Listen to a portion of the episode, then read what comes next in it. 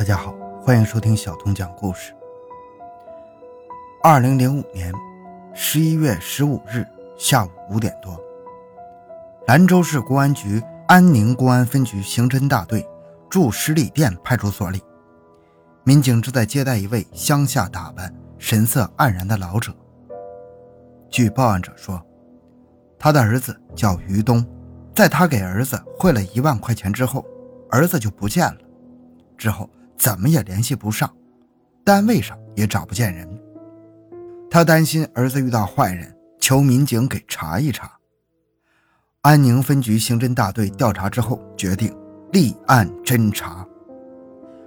欢迎收听由小东播讲的《疯狂的垃圾》——兰州系列杀人案侦破纪实。回到现场，寻找真相。小东讲故事系列专辑由喜马拉雅独家播出。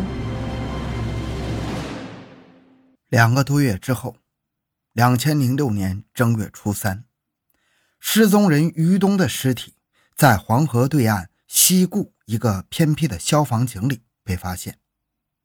就在西固公安分局将此命案立案侦查的时候，他们又接到了一个中年妇女陈桃的报案。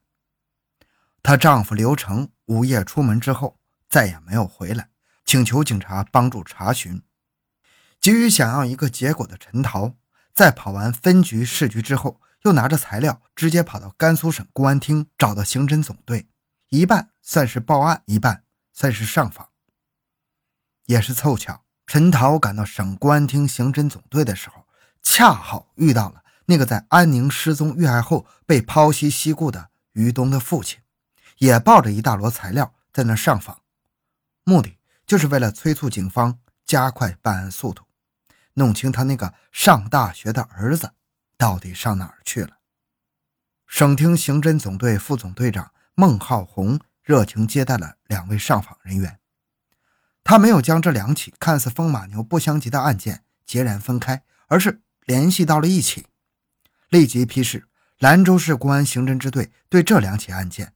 特别是近期全市失踪的人员做一个调查，并交代，并交代在条件成熟的情况下可以并案侦查。省公安厅刑侦总队的批示很快就被送到了兰州市公安局主管刑侦工作的副局长胡毅和刑侦支队长胡敬汉的手上。两位领导立即指派刑侦支队副支队长周建、重案大队大队长李斌、教导员魏周红。随同省公安厅刑侦总队副总队长孟浩红带领的省市联合调查组赶往西固分局，就于东被害案、刘成失踪案进行调研。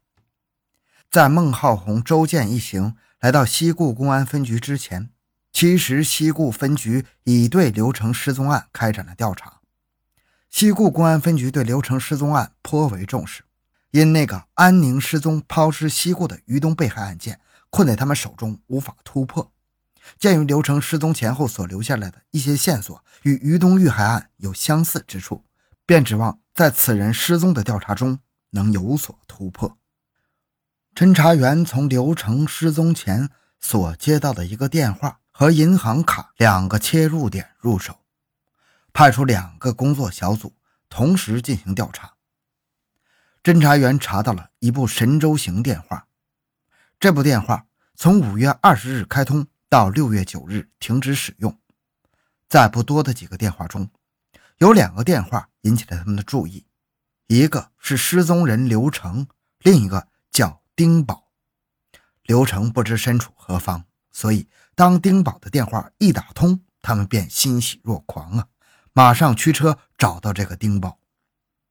丁宝三十来岁，在企业从事保卫工作。多少与公安工作搭了点界，见急匆匆来一批警察，知道一定有事儿啊，而且是一桩不小的事儿，心里暗自检点了一下，自己近日来的行为也没找出什么值得公安机关如此大动干戈的事儿来呀，便坦然地接待了西固刑警的询问。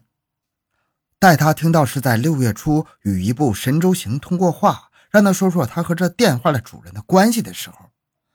心里就紧张起来，怎么，小月出事儿了？没有，确切的说，我们还没有找到这部电话的主人。因为有你的通话记录，所以来了解一下你们的交往情况。丁宝稍放心的说：“说实话，我们还谈不上是真正的交往，也就是前几天和他见过一次面。小月三十来岁，和我年龄相仿，是在网上聊天认识的。我只知道他的网名叫小月，聊得可高兴了，便想见见面。我是单身呢，自我感觉不错。”高不成低不就，拖到现在也是大龄青年了。到了这个年龄了，玩够了，疯够了，还真的想找个理想中的女人成家过日子。没事吧，我就泡在网上，指望有朝一日能遇到个红颜知己。我和小月聊得很投机，我觉得这个女人生活阅历丰富，善解人意，和自己心中的择偶标准暗暗吻合呀，便有意和她交往。我们互相看过视频，双方对对方的长相挺满意的，就打电话约定见面。地点是在七里河的小西湖公园。那天下午，我们准时在小西湖公园见了面。见面时，我还是以他的网名称呼他小月。在公园的一个茶座上，我们聊了两个多小时，谈的挺开心的，约定以后有时间再约。之后，我把他送到了一辆公共汽车，他向东。我向西便分手了。嗯，请你把小月的长相、衣着打扮描述一下。嗯，小月个子在一米六八到一米七之间，五官周正，很大气，是那种人们常说的耐看的女人。嗯，留着长发，没烫，但是染了色，染了其中一部分，是那种非常顺眼的亚麻色。她穿着一身白色的衣裙，质地中档，看上去清清爽爽的，给人一种很舒服的感觉。嗯，以你的经验，能听出她是哪个地方的口音吗？这个嘛，说的是普通话，多少带一点东北口音，应该就是我们常说的企业普通话。你再仔细想想，还有什么特征？长相上，口音上。丁宝沉默了一会儿。初次见面，坐着喝茶聊天，兴致挺高的，也不能瞅住人往了死盯呢。你们说是吧？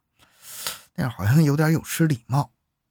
哎，小月在笑的时候会露出一个尖尖的虎牙，不知道算不算她的一个特色。毕竟我们都是一面之交，都客客气气，放不开，也没谈到什么实质性的问题。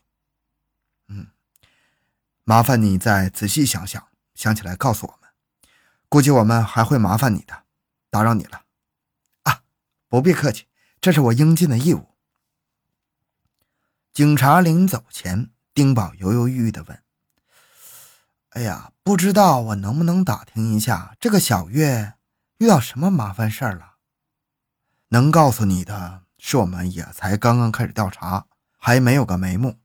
你是我们调查的第一个对象，现在下结论吧。”为时过早。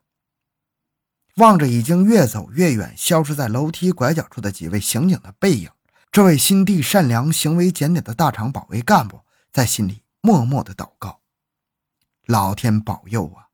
但愿小月不要遇到什么大事情才好啊！”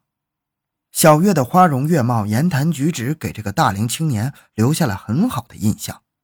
正想着忙过这两天，有时间再约他出来聊聊，以进一步联络联络感情，加深加深印象。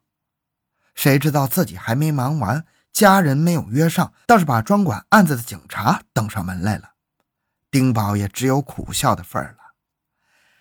看来只能听天由命了。此时感叹自己婚姻多舛的丁宝，如果知道自己一度动心倾情的那个女人是个黑恶团伙的骨干分子。他接触他的目的就是为了夺他性命、劫他钱财，他又会是一种什么样的感觉呢？在魂飞魄散之际，那又是一种怎样的庆幸啊？也不知道是不是祖上积下的阴德，先人烧下的高香啊？后来的事实证明，丁宝的侥幸靠的不是祖上的阴德，而是自己的阳德。如果他在约会小月时有什么轻浮的言辞、不轨的举动，他付出的代价就是将身家性命都不保的后果。也正是因此，丁宝成了此案唯一见过犯罪嫌疑人的目击证人，为捣毁这个凶恶阴险的犯罪团伙提供了最关键的突破点。